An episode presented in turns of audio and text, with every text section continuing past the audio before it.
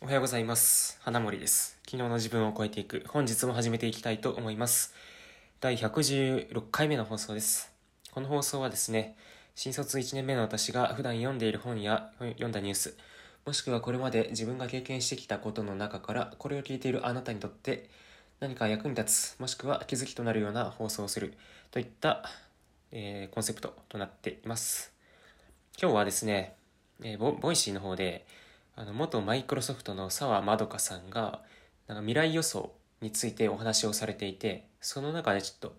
まあ、面白いことも言われて言われていたので、まあ、それをちょっと取り上げながら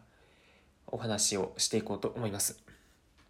で今日のテーマがですね2021年僕らは未来予想僕らは未来を予想できるかっていう話なんですけどえっとその Voicy の方で澤まどかさんがまあ、未来予想をすることにはあんまり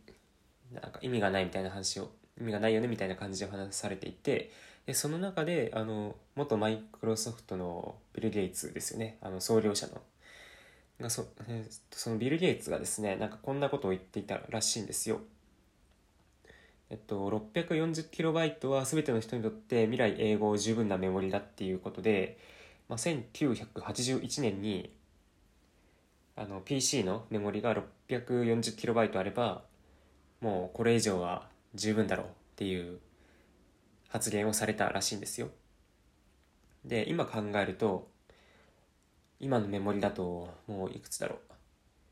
う。4, 4ギガから16とかもうほんとそれ以上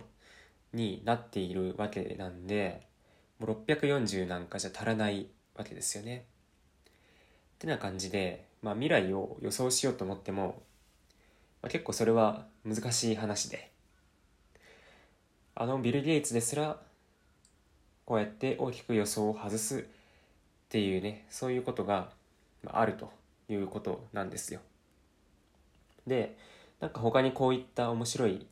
発言ないかなと思ったらネットで探したらいくつかありましてで紹介しますとですねこの電話という技術は真剣なコミュニケーションの手段として利用するには欠点が多すぎる。この技術は我々にとって本質的な価値は何もないっていう発言を1876年にされている人もいました。けどまあ考えてみれば今も普通に電話は使われているよねっていう、まあそういうこともあったり、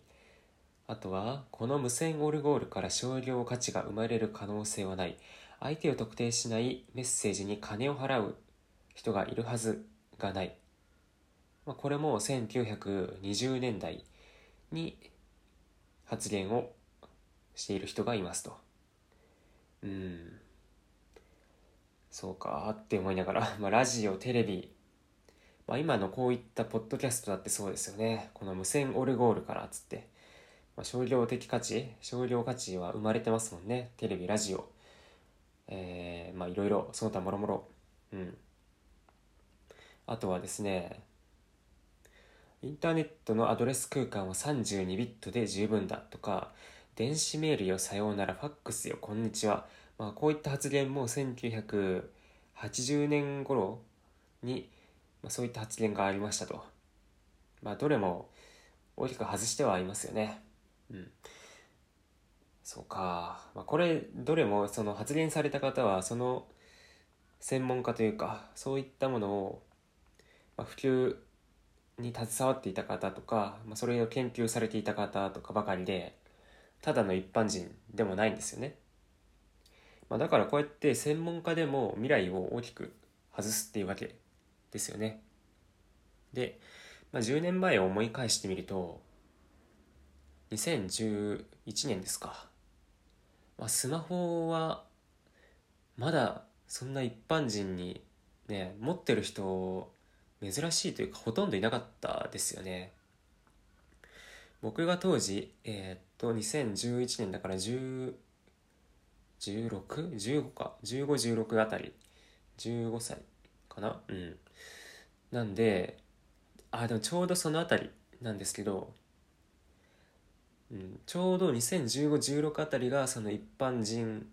にもスマホを持ち始める人がちらほらいたくらいですね。で結構面白い話なんですけどね。僕が高校上がる時上がった時同級生でスマホ持ってるのは多分何割かな？2割か3割いればいい方だったんですけどその1個下の世代になると1個下の世代になるとスマホ持ってるのが多分7割8割ぐらいに変わってたんですよね。あれ当時結構驚いたんですよ。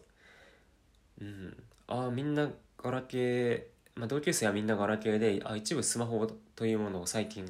持ち始めた人がいるらしいと。で1個下の世代僕らが高校2年生になった時に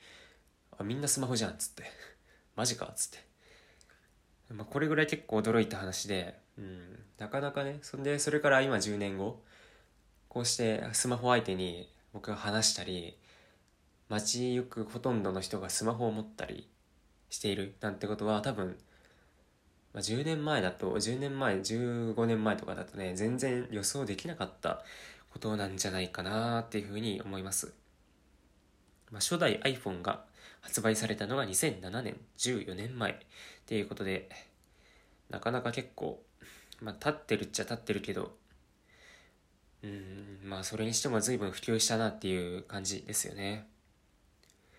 で、まあ、技術っていうものは多分大きく一瞬で変わるってことは多分ないんですけどその小さな変化をコツコツ1年の中で重ねてるから10年スパンとかで見ると結構変わってるっていうことが多い気がするんですよね。これを聞いてるあなたはどう感じるでしょうか？この10年まあ20年とかね。20年遡ったらスマホなんてなかったですからね。もう連絡手段は家電で。で友達の家の電話番号を頭で覚えてそれをピピピッとかけると、まあ、そんな時代でしたがもう今はね頭の中に電話番号を入れるっていうことも